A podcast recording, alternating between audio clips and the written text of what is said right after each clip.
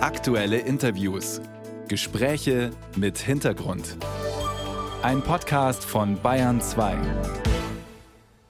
Das Krankenhaussystem in Deutschland soll reformiert werden. Viele Kliniken, die meisten, schreiben rote Zahlen. Es fehlt an Personal, es fehlt an Geld.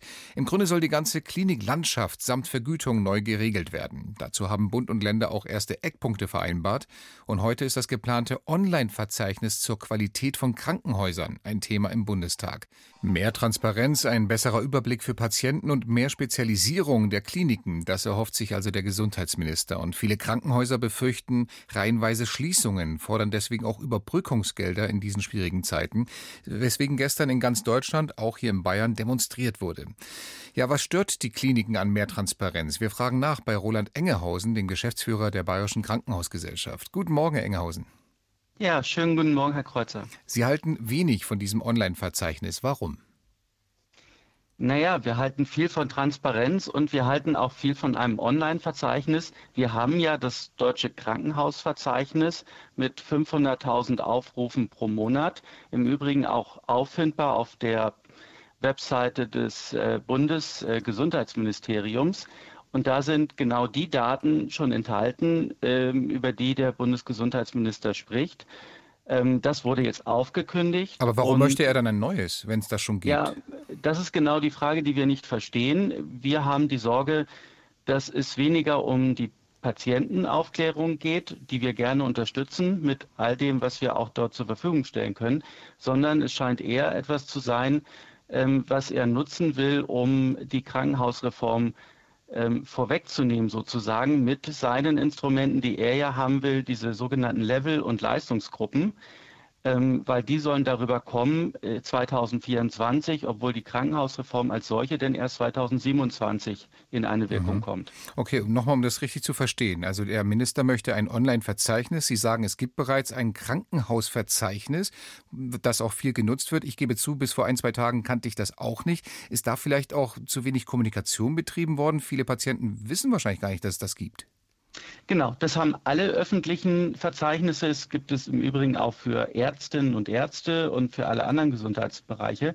Und diese öffentlichen Portale und auch das Deutsche Krankenhausverzeichnis, ein öffentliches Portal, ähm, werden halt nicht beworben von beispielsweise den, den ähm, Privatmedien oder die Siegel ähm, vergeben oder sowas. Und deswegen ist es grundsätzlich bei diesen Transparenzverzeichnissen immer ein Problem, dass sie denn zu wenig genutzt werden. Diese Kritik, die nehmen wir gerne an und da arbeiten wir auch Seite an Seite mit allen, dass diese Verzeichnisse ähm, einfach bekannter werden. Aber wie gesagt, jetzt was völlig Neues aufzusetzen, obwohl vermutlich zumindest 90 Prozent der Daten komplett identisch sein werden. Das verstehen wir nicht.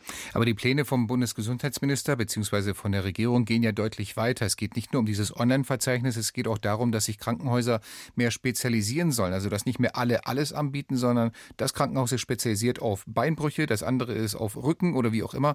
Mhm. Ist das von Vorteil für die Patienten, weil sie dann wirklich wissen, da gehe ich jetzt in eine Spezialklinik für meine Angelegenheit oder bedeutet das da möglicherweise auch viel Reisen?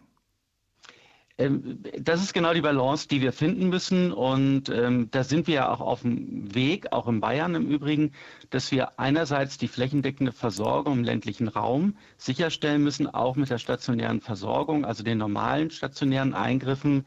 Dazu zählt auch eine Knieoperation beispielsweise.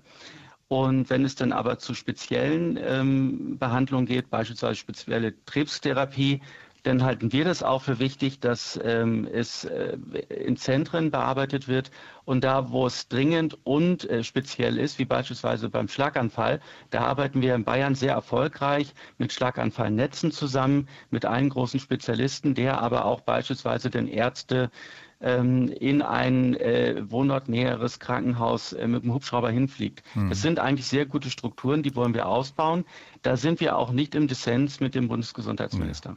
Wenn alles gut laufen würde, bräuchte man keine Reform. Wir wissen hm. im Moment, die allermeisten Krankenhäuser und Kliniken schreiben rote Zahlen. Was ist denn Ihr Vorschlag, ganz kurz noch, um diese Finanzlücken in den Kliniken zu schließen?